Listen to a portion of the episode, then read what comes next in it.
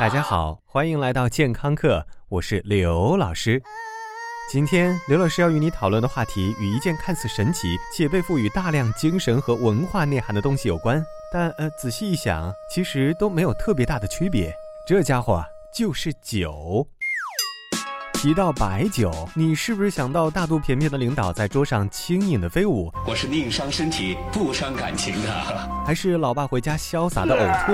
提到啤酒，你是不是又想到了和根本不认识的朋友挥洒感情的美妙瞬间？在江湖飘啊，还是膀胱爆炸、走路不稳的优雅姿态？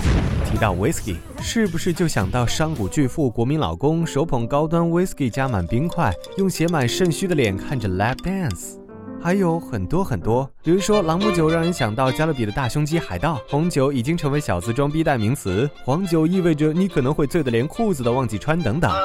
但其实它们都是酒，无论叫什么，在死理性派的眼里，它们就是含有不到百分之七十乙醇的有杂质的混合液，效果嘛都一样，从微醺到家门都不知道在哪儿。我没醉，今夜我还没醉。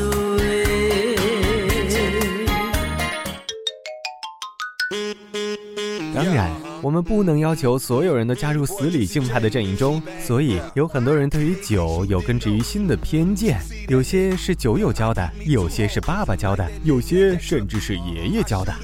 首当其冲，那就是啊，好冷啊！快进来，快进来，喝口酒暖暖。喝酒暖身这个说法在很多武侠小说中屡见不鲜。刘老师怀疑那些个多动症患者究竟有几个需要暖身的？在我们几杯酒下肚之后，酒精会让你感觉兴奋，并且会刺激毛细血管扩张，让皮肤表面有更多血流经过。但是这个时候，身体外界的热交换也在加强，所以暖和的感觉很快就会消失，随之而来的是身体的热量大量流失。所以喝酒反而削弱了我们的身体防线。很多人容易这样感冒，也就是这个原因。当然，如果你喝的是冰啤酒，那就不要提什么暖身不暖身了。大部分人这个时候，即便再难过，也应该感受得到膀胱的哀嚎。有一种说法就是，如果你这个时候撒了第一泡尿，那接下来的封印就解除了，就得不停的往卫生间跑。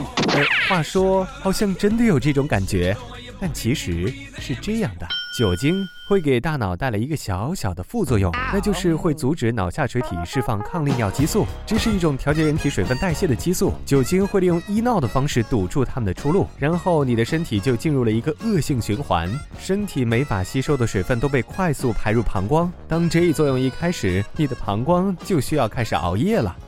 老师，还有人说喝酒会降低智商，是真的吗？喝酒。喝起来就感觉颇为厉害的酒精，确实会有种伤害大脑的感觉，但是这也不能成为你智商低的借口。不过你可以放心，酒精是不可能进入大脑而谋杀你的脑细胞的。但是酒精还有一个副作用，那就是会伤害小脑的神经树突。树突是神经间传递信息的入口，如果树突们都挂了，相当于网线的接口坏了，大脑在传递信息的时候会出现问题，有的时候延迟，有的时候断线。所以下回见到。网速慢的朋友，请给他一点时间。我们再回到酒的种类问题，很多人认为喝混酒会更容易醉，但其实这对于死理性派的专家们来说，他们认为唯一需要考虑的因素就是你到底摄入了多少酒精。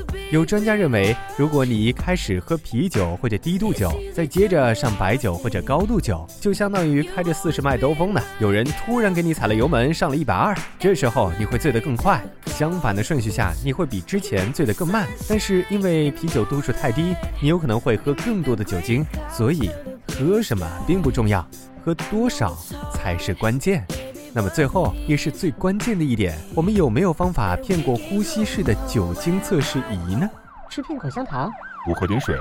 其实这种酒精测试仪并不是口气测试仪，它闻不出来你口臭的程度，而是通过呼吸中的酒精与测试仪中的化学物质进行化学反应，再通过测试仪中的化学物质的含量来计算酒精的比例。所以无论你是吃口香糖还是喝水，其实都并没有多大用处。倒是有研究显示，如果测试者大力去吹，确实能减少毒数。但是这种方法，即便你把自己吹到大脑缺氧、头晕目眩，也只能减少百分之十的毒数。而且警察叔叔他比你清醒，记得吗？所以酒后开车想都别想。感谢收听，回见。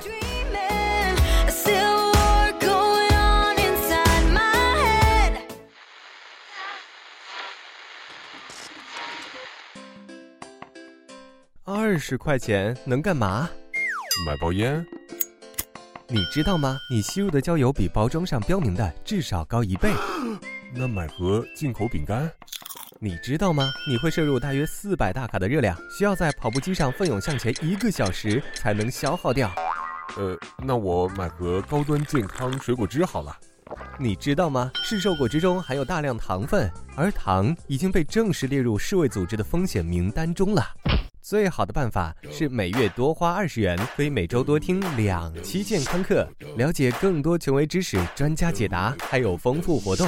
现在就拿起手机搜索“健康课”的全拼，进入健康课官方微信，点击右下角会员俱乐部，成为最健呃最健康的 VIP 会员吧。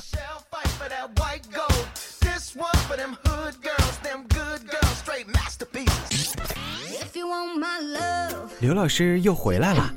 除了化作你家 WiFi 流量之外，刘老师还可以存在于以下地点：微信平台搜索“健康课”的全拼，官方讨论群九四四零八零七八，以及百度贴吧。回见喽。